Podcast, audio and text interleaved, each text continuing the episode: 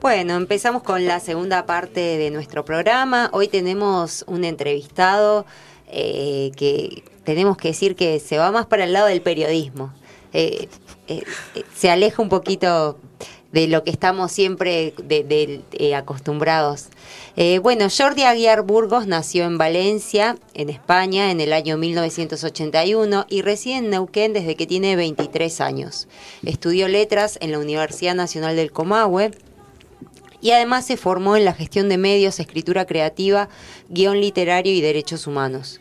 Como dije, su actividad principal es la de periodista, trabaja en los principales medios regionales y dirige su propia agencia de comunicación y prensa, con una vasta experiencia en la promoción y militancia por los derechos humanos. Algunas de sus actividades eh, son las siguientes. Fue responsable del área de comunicación y prensa de la organización social Hijos y también fue coordinador y responsable del diseño de la revista Nuestra Tierra del programa social agropecuario de la Secretaría de Agricultura, Ganadería y Pesca de Nación. También fue asesor de prensa y difusión de la Defensoría del Pueblo de la ciudad de Neuquén y director general de promoción de derechos de la Subsecretaría de Derechos Humanos de la provincia de Neuquén. El libro Neuquinidades, Crónica desde las tierras de Vaca Muerta, es el primer libro de Jordi Aguiar Burgos, publicado en 2019 por Blog en más de 150 páginas despliega crónicas, ensayos editoriales, políticas y textos periodísticos sobre la historia, la política y la sociedad de la Nor Patagonia. El libro ha sido declarado de interés cultural por el Consejo Deliberante de la Ciudad de Neuquén y de interés provincial por la Honorable Legislatura de Neuquén. Te damos la bienvenida, Jordi. Hola, Jordi, ¿nos escuchás? Buenas noches, eh, Seba, Clara, ¿cómo andan? Todo el equipo por ahí, ¿me escuchan ahí bien? Sí, ahora sí. Buenas noches, Jordi.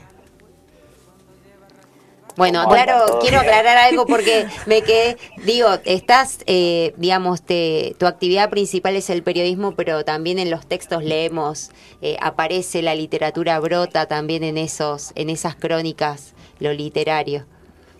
Es inevitable, me parece. Sí, han sido compañeros de letras de la carrera de Seba y de Clara, eh, también estudiante de, de ciencia, estaba escuchando el hermoso homenaje que, le han dedicado hoy y muchas de las voces que, también forman parte de, esa etapa de la vida de uno, que ha tenido muchas etapas, entre las cuales eh, la literatura es una, el periodismo es otro, eh, la de comunicación, creo que en definitiva es un poco la, la etiqueta que la de comunicador que me permite como abarcar un poco todas las las profesiones y las, las disciplinas que termino desarrollando, ¿no? Porque en definitiva hago también un poco de documental, trabajo mucho en la agencia lo audiovisual, trabajo en radio ahora a la tarde, este, ya había trabajado, he hecho tele eh, y me gusta en definitiva contar, ¿no? Comunicar.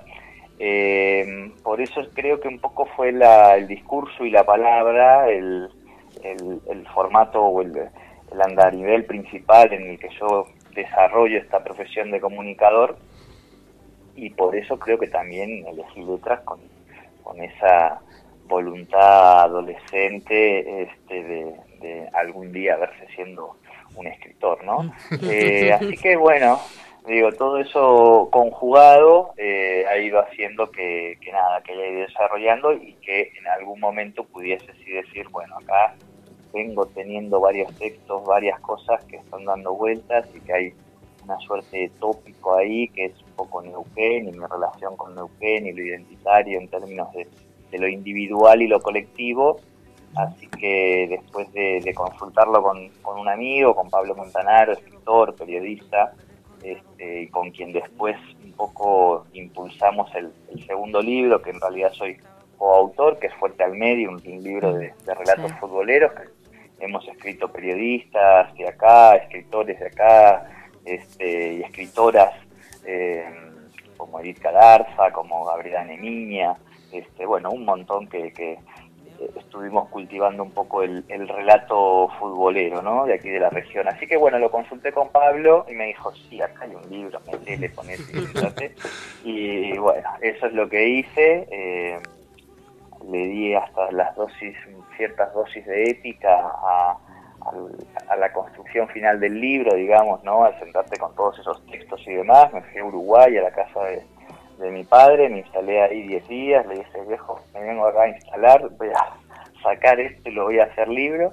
Y, bueno, y fueron 10 días encerrado ahí, este, mi padre de un lado de la casa, yo del otro, él con su mate, yo con, café con leche, con mate, con ah, que iba viniendo, con el perro y el gato yendo de un lado al otro, comunicándonos un poco a los dos y, bueno, y vine y ahí estaba eh, ya prácticamente y ahí fue que, el último empujoncito ya me dio cuando uno lo va viendo.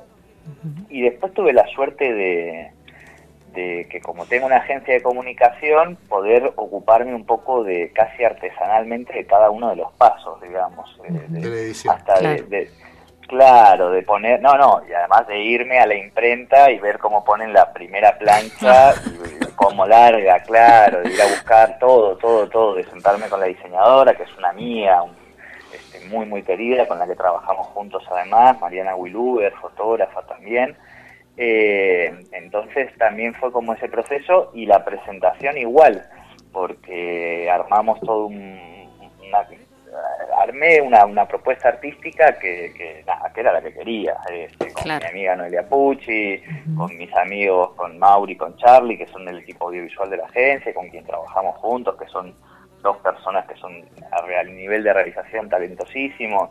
Eh, entonces fue un divertimento irnos a sacar las fotos con las bibliotecas, sacarlas de acá y llevárnoslas a la isla 132 y producir ahí las fotos ah, con las bibliotecas en la isla. Eh, nada, después... Recién mencionábamos la isla 132 justamente. Claro, claro, yo lo, bueno, digo, no podemos ahondar, me siento parte del, del, homenaje que le han hecho a, Alejandro y, y, un poco yo lo, decía y lo recordaba también así en, el, en nuestra columna de libros que tenemos con Pablo Montanaro los lunes en nuestro medio Tercer Puente, en, el programa de radio Tercer Puente que sale en Radio 10, charlamos con, con Mauricio Bertuzzi, que fue su, su editor de una parte de, sus últimos libros y demás, de doble C, ediciones doble Z, y yo les recordaba eso, yo vivo ahora a 560 metros de, de la isla 132. Entonces, el vínculo que he ido construyendo es, muy fuerte y, y, en eso como siento cierta cierta hermandad, digamos, ¿no? Con Alejandro en, cultivar por lo menos dos, dos cosas muy importantes, que es obviamente la literatura y, el poder hacerlo sintiendo el, el limay y, el amor ese, el amor ese entorno.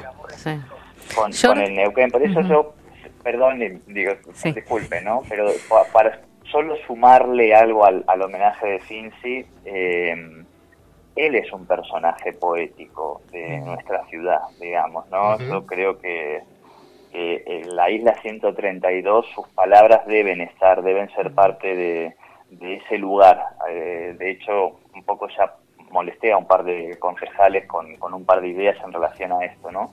Porque creo que que nuestra naturaleza, y eso habla de la identidad, y vuelvo al libro y me callo un rato, perdón. Clara se eh, muere de ganas de preguntarte algo. Yo tengo ganas de preguntarte nada, pero continúa, continúa.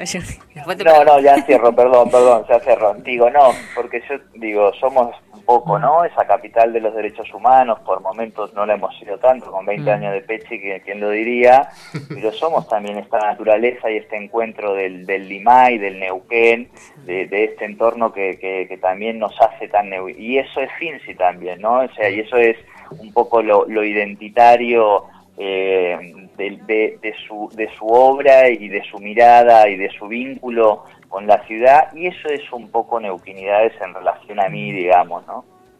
Claro. Jordi, bueno, te, llevo un poco al proceso de escritura, ¿no? Porque me, pareció interesante esto que contabas de cómo te, te fuiste a Uruguay a preparar el libro y, a, ese proceso y me gustaba, me, me, interesaba indagar un poco en cómo es el proceso de escritura de, las crónicas, ¿no? Porque el libro se llama Neuquinidades Crónicas desde las Tierras de Vaca Muerta, ¿no? ¿Cómo, cómo es la selección de esas crónicas, esos ensayos, esos textos periodísticos, ¿no? Eso me interesaba un poco. Y creo que, o sea, por eso digo que cada, a partir de cada una de mis identidades, vamos a decir, como saben, eh, ya dijo Seba, soy Géminis, el mismo día y mes que, él, entonces viste que un poco somos medio fragmentarios, ¿no? Eh, y la historia y la política y la sociedad y esos textos tienen que ver con distintas etapas mías, digamos, y, procesos. Hay unos que son los textos de Amanece, que no es poco, que es un ciclo radial que, que conduje hasta 2016, si no me equivoco, en Radio del Plata Neuquén. Que este, fuimos compañeros. mañana.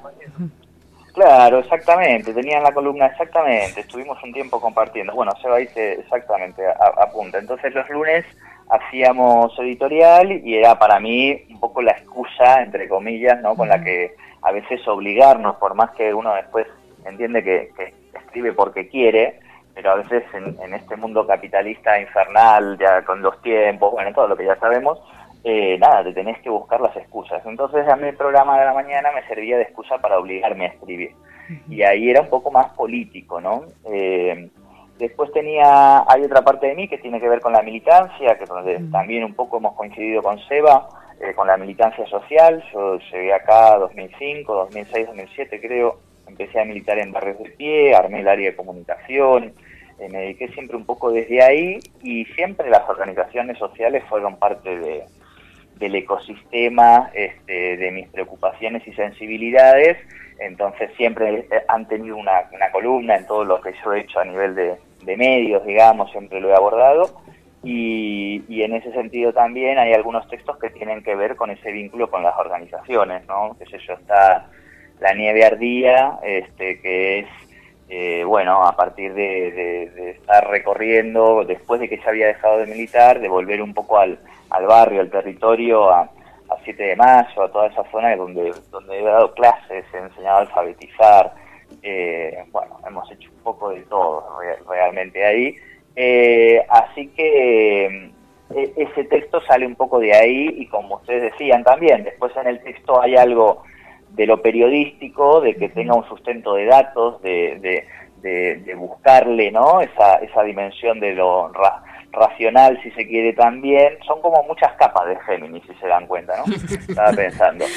Eh, y después hay algo también que donde uno, claro, lo, poético y esas imágenes le, le surgen. Yo ahí creo que, que Levi de la Garganta Poderosa es, es un poeta urbano tremendo, ¿no? Construye unas imágenes y con una sensibilidad y una sencillez eh, que, es muy grande. Y creo que, bueno, que también un poco eso también habla de, mi recorrido, en definitiva. O sea, la, la literatura, como digo, o el, la letra, el lenguaje y letra fue eh, el plafón para también usarlo para otras cosas, ¿no? Y otras inquietudes. Jordi, hablando de, recorridos e identidades, eh, me interesaba me interesaba preguntarte eh, cómo fue el proceso de apropiarte de este espacio que se llama Neuquén, ¿no? Eh, ¿En qué momento, o, si percibiste en algún momento que dejabas de verlo desde afuera, porque en algún, en algún momento lo viste desde afuera, ¿no? Y comenzaste a verlo desde adentro, ¿y cómo influyó eso en, la conformación eh, de los textos que, que constituyen tu libro Neuquinidades? Muy buena pregunta, Sebastián. eh... tanto, que, tanto que dejaste callado, ¿viste? Lo mismo?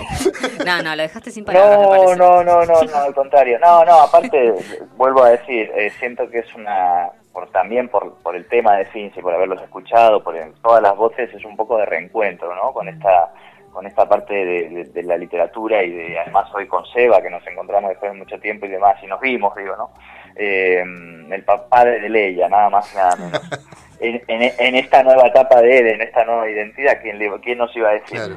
Eh, mira, eh, creo que, que eso sucedió el día que presenté el libro eh, en AMUC, donde les vuelvo a decir, estaba Pablo Montanaro, estaba el Vasco Mauriño, fueron las dos personas que, elegí para presentarlo y donde estaban todos mis amigos eh, que además participaron y la gente que, me acompaña, porque como ustedes saben tengo la familia repartida por todos lados, entonces, entonces eh, terminar el libro y presentarlo fue como de repente eh, ese cartel que yo leía cuando caminaba por la del lugar en los primeros meses que vivía ahí en Altabarda y que, decía, cuiden este paisaje para las generaciones futuras y, yo miraba y veía una barda y bolsas de nylon que volaban y yo decía, madre mía, ¿esto qué es?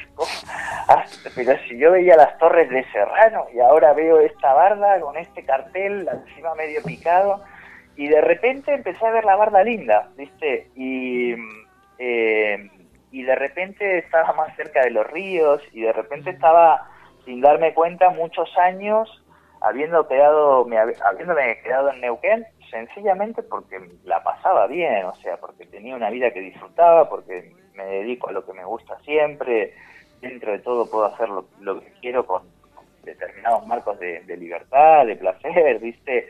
Eh, entonces dije, sí, claro, me, apropio también de este lugar, ¿no? En el último tiempo me ha pasado que estoy como con la, necesidad, sí, de volver a, construir cierta, cierta ancla o anudar de alguna manera con España, digamos, hacerme cargo que tengo tres DNIs, un lugar donde vivir 23 años, otro que he elegido y donde voy a vivir siempre y voy a tener siempre una pata, por supuesto, que es este, eh, y donde desarrollo lo que me gusta hacer y trato de hacerlo con un sentido de realización personal, pero de un sentido también colectivo, ¿no? Que eso es un poco la, la, mirada identitaria que finalmente uno termina construyendo y sintetizando. Eh, pero sí me pasa que también tengo, nada, he vivido en tres países, he estado en distintos lugares, entonces esa cosa nómade o inquieta por momentos me, me pide también así. Entonces, lo que trato de hacer a veces es eso, es decir, bueno, ¿cómo me busco la excusa para irme 15 días a Uruguay? Instalo ahí, bueno, vamos a sacar este, escribir un libro. Pienso sobre Neuquén. claro, sobre lo, sobre lo, lo que uno hace y se realiza y al mismo tiempo lo hace a uno, digamos, ¿no? En eso, digo, soy medio, no soy, digo, sí, entiendo un poco por el lado de los artreanos, o sea, uno es lo que hace con lo que hicieron de él. En estos días, eh, antes, hace tres o cuatro días, me, llamó una antropóloga, eh, María Cristina Fernández, creo que es el apellido. Eh, perdón, si me está escuchando, disculpame no acordarme el apellido, pero digo, con alguien que me contactó hace 5 o 6 años que estaba escribiendo un libro, realizando un proyecto de investigación para la universidad y para producir académicamente sobre los exiliados de segunda generación. Esa vendría a ser, además de la intolerancia al gluten en estos últimos meses, sería como mi, otra condición, digamos, ¿no? Eh, ¿Por qué? Porque mis padres son uno uruguayo, otra argentina, ambos exiliados de las dictaduras de este, de los años 70 y yo nacido, nacido y criado en España, pero habiendo mamado toda esa cultura, mírame a mí donde terminó viviendo y eligiendo vivir a los 22, 23 años. Bueno, algo pasó ahí, ¿no? Bueno, y resulta que no es lo, al único que le ha pasado esto. Evidentemente somos muy, de hecho mi hermana Anita se vino a vivir a la Argentina dos años antes que yo, que vivía en España, ¿no? Esa sí había nacido en la Argentina. Eh, entonces, eh, recordando la charla, porque ahora me, recontacta porque va a salir finalmente la publicación, el libro, y me manda el texto eh, como para que lo lea, y ahí, bueno, entro en contacto con ese relato que yo le, hice de síntesis de mi vida, en cuatro páginas, vamos a decir, escritas por una antropóloga, eh, y me vuelve a, a, traer a otros espejos que tienen que ver, digo, con las decisiones que uno va tomando en relación a, a, de dónde uno es, digamos, ¿no? Que es un poco la, la inquietud principal o una de las principales y por eso el primer libro tiene que ver con lo identitario, ¿no? Eh, y bueno, y ahí estamos en, en, esa construcción y en esa construcción obviamente se plasma claramente en lo que en las inquietudes que a uno le, le anidan y que necesita escribir, ¿no? Jordi, ¿te parece que vayamos a un tema musical y, seguimos con la entrevista en la segunda parte? pero vamos a cantarlo. ¿Vamos a cantar nosotros? No. No, no, no. Sí, vas a cantar vos. No, no, no. ah, bien, bien, bien. sí, claro que sí, por supuesto. Bien, vamos a un tema musical y continuamos luego. Bueno, continuamos con la segunda parte de la entrevista del día de hoy. Estamos conversando con Jordi Aguiar Burgos. Fer, ¿querés comentar un poco sobre Bueno, esta segunda eh, presentación. Hacemos una segunda presentación de, de, Jordi. Contamos que en la actualidad es socio director de la Agencia de Prensa y Comunicación Blog, director general, general de Comunicación y Prensa de la Subsecretaría de Juventud de la provincia de Neuquén y también es director del multimedio digital Tercer Puente. Es co-conductor del programa Tercer Puente también y trabaja en la Secretaría de Derechos Humanos y Sociales de la Municipalidad de Neuquén. Te decía Jordi en, en la pausa musical si querías leernos algo, no sé si tenías el libro cerca o algo cerca para compartirnos. Sí, eh, sí, tengo, en realidad tengo neuquinidades aquí. eh, y en realidad no sé qué, qué, tienen ganas, podemos ir por las crónicas, podemos ir por los textos más, eh, las editoriales políticas, no, vayamos a algo, les podría leer La nieve ardía si quieren, que recién lo citábamos y que por ahí, eh, espérense que me acuerde dónde está, porque estoy jugando aquí de... Yo quería el que, el que hacía alusión esperando a Godot. Ah, él tenía uno preferido. Ah, bueno, bueno, por eso, no, no, por favor. Eh, No, no, no, por, por eso, por eso. Va con, el tono de este programa, me parece también. Pero eh, ayúdenme, qué desastre.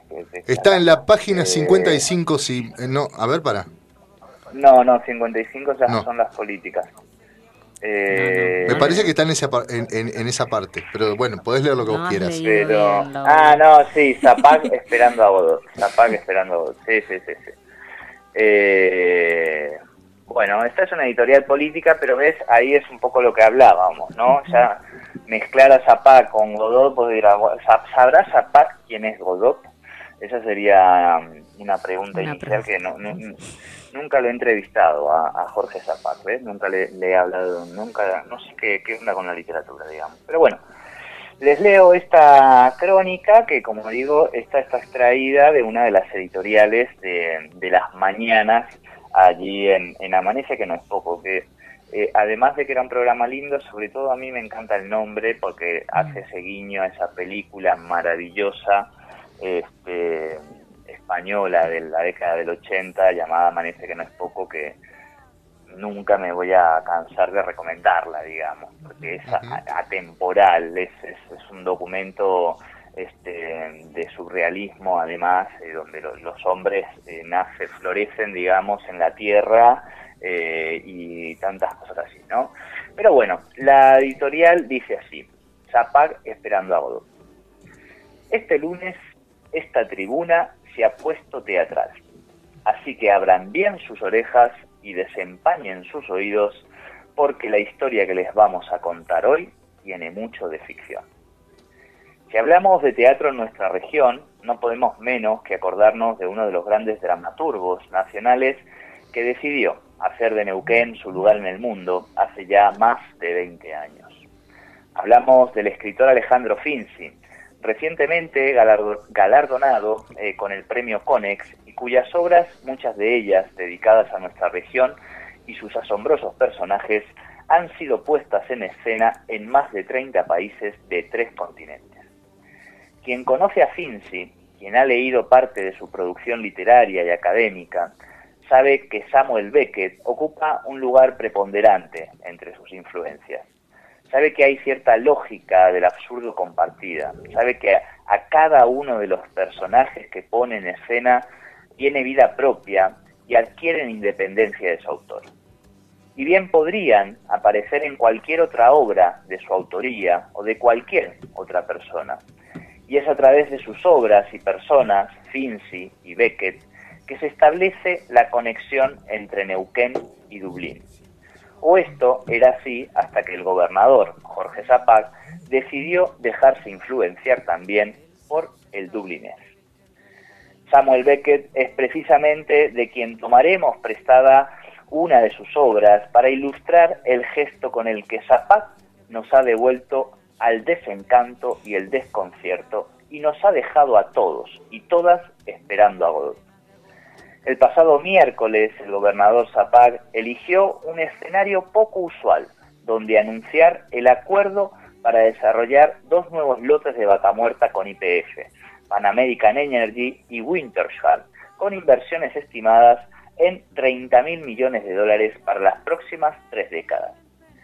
Pero antes de adentrarnos en los números, decíamos que el escenario, a priori, parecía poco usual para presentar números por demás exorbitantes. En política hay gestos que valen más de mil palabras impresas en papel, semióticas que dicen más que todas las editoriales de un mes, escenografías que hablan más de lo que dejan afuera que lo que introducen en su interior.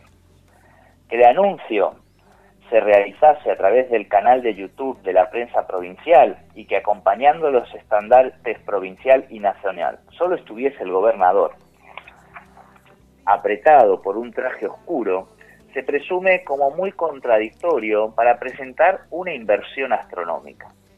Aunque, aunque así es el mundo del teatro de Samuel Beckett y de los personajes de Esperando a Godot. Un mundo donde las palabras y las acciones pueden ser absolutamente contradictorias. Lejos de la mediación de las conferencias de prensa, lejos de hacerse secundar por el gobernador electo y ministro de Finanzas provincial o por parte de su gabinete, Zapac eligió la distancia en vez de la cercanía, la soledad en vez del acompañamiento, la, austeridad en vez de las grandes presentaciones un escenario tan lúgubre como el elegido por Beckett para representar su obra. Ahora bien, ¿qué lleva al gobernador a hacer uno de los anuncios más importantes del final de su gestión eligiendo ese escenario? Pues bien, para encontrar estas razones podemos bucear por el pasado inmediato de la política y la economía provincial. Y es que el gobernador, después del encadenamiento de victorias políticas, autoridades del partido, interna y elección provincial, parece estar terminando bajo mínimo su mandato. El descalabro financiero y económico de las cuentas provinciales, las bajas de su gabinete, las dificultades que plantea el escenario internacional para el desarrollo de Vaca Muerta y las primeras diferencias con el gobernador electo podrían ser parte de estas razones. Pero no solo el pasado configura el presente, sino también las expectativas del futuro. Y es allí donde quizá radique la contradicción de presentar las inversiones más importantes de la historia de la provincia, casi un 70% más que en Loma Campana, en la forma en la que se realizó. El gobernador indicó que en sus anuncios comenzarán a verse materializados, que sus anuncios, perdón, comenzarán a verse materializados dentro de dos o tres años y que mientras tanto continuará la estrechez económica que deberá administrar el gobernador electo Omar Gutiérrez. O sea, nos quedamos esperando a Godot. Días antes del anuncio del gobernador en YouTube, el senador Guillermo Pereira, en la entrevista que le realizamos, se mostró muy crítico con aquellos que crean falsas expectativas con el boom petrolero. El reciente acuerdo de los Estados Unidos y la Unión Europea con Irán, el precio internacional del crudo, la sobreoferta existente a nivel global, los costos de extracción y la incertidumbre jurídica planteadas por algunas empresas parecen haber ralentizado el desarrollo de vaca muerta. Lo cierto es que a día de hoy la única inversión concreta realizada es la originada por el acuerdo con Chevron tan criticado por diferentes sectores por su contenido confidencial o como por su forma de aprobación. No han llegado inversiones, solo anuncios, sentenció el secretario general del sindicato petrolero. La obra de Samuel Beckett transcurre en un solo escenario en el que los dos personajes se sientan bajo un árbol a esperar a Godot, Dios. Pero Dios nunca llega, nunca termina de arribar aquello que modifique su situación actual de angustia y crisis existencial. Aquello que los libere y permita continuar su viaje y no quedar paralizados frente a, la, frente a una ilusión que nunca aparece. Si la historia se encarga de recordarnos algo, es que la resignación nunca ha sido buena consejera para la ciudadanía, por lo que no parece que quedarse esperando a vaca muerta sea la mejor opción para los que vivimos en Neuquén. Quizá mientras podamos ir planificando cómo lograr minimizar los impactos negativos que Vaca Muerta está teniendo y tendrá. Quizá podemos ir pensando, por ejemplo, como nos recuerda el facilitador del programa de las Naciones Unidas para el Desarrollo, Pablo Lumerman, ¿a dónde irá el 2,5% de la inversión de esos 30 mil millones de dólares que según la ley va al concepto de responsabilidad social empresaria para compensar asimetrías, reducir vulnerabilidades y alinear el desarrollo sustentable con la actividad petrolera. Y por cierto, Godot nunca llega. Qué bueno, ¿no? Como, como cierre de, de, esto que veníamos conversando, ¿no? El, vínculo con la literatura y la actualidad también y la crónica periodística. Jordi, en relación a esto, me, eh, voy a, unir con la pregunta que suelo hacer en esta segunda parte, que, que tiene que ver con si crees vos y considerás que existe algo propio de la escritura patagónica como una identidad propia. Ay, eh, sí. Qué pregunta. No, no.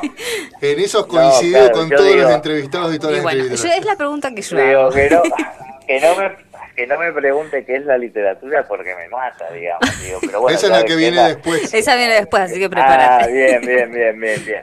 Eh, no, quiero decir también, perdón, ¿no? Pero eh, que es muy buena elección la que ha hecho Seba, porque además este acuerdo de Chevron y PDF cumple este fin de semana ocho años, va a haber actividades este, que lo conmemoran, estaba la referencia también eh, a Finzi, eh, nos permite pensar Vaca Muerta en la perspectiva del tiempo, así que muy buena elección y yo ni me, yo no sé si les pasa a ustedes con lo que escriben, pero yo hay cosas que ya ni me acuerdo, digamos, cómo están escritas, ¿viste? Si vos me decís, ese texto que decía, digo, para que lea un poquito de por dónde viene, ¿viste? Pero eh, la escritura patagónica, muy buen tema para mi siguiente libro. Eh, no, yo creo que sí, creo que sí porque creo que, por, o sea, creo que sí no desde la perspectiva académica y desde la investigación y la, exploración, si bien he leído, por supuesto, eh, Neuquinidades tiene una primera parte que son los hitos históricos, ¿no? que surgen de un proyecto que yo hice en la, municipalidad, que es el circuito de identidad, que toda la, ciudadanía de Neuquén lo puede recorrer, que está la catedral, son señalamientos donde hay textitos breves que cuentan la historia en clave de derechos humanos y donde esa, esos hechos fundacionales tienen que ver también con movilizaciones sociales. Por eso yo siempre dije que el anfiteatro, y seguramente lo va a hacer esta gestión, tendría que ser parte de esos señalamientos porque el, anfiteatro Gato Negro representa muy bien esa lógica de los hitos de, la ciudad de Neuquén, digamos. ¿no? Entonces esa primera parte tiene que ver y a mí me llevó a, leer muchísimo y a investigar y a encontrar sobre todo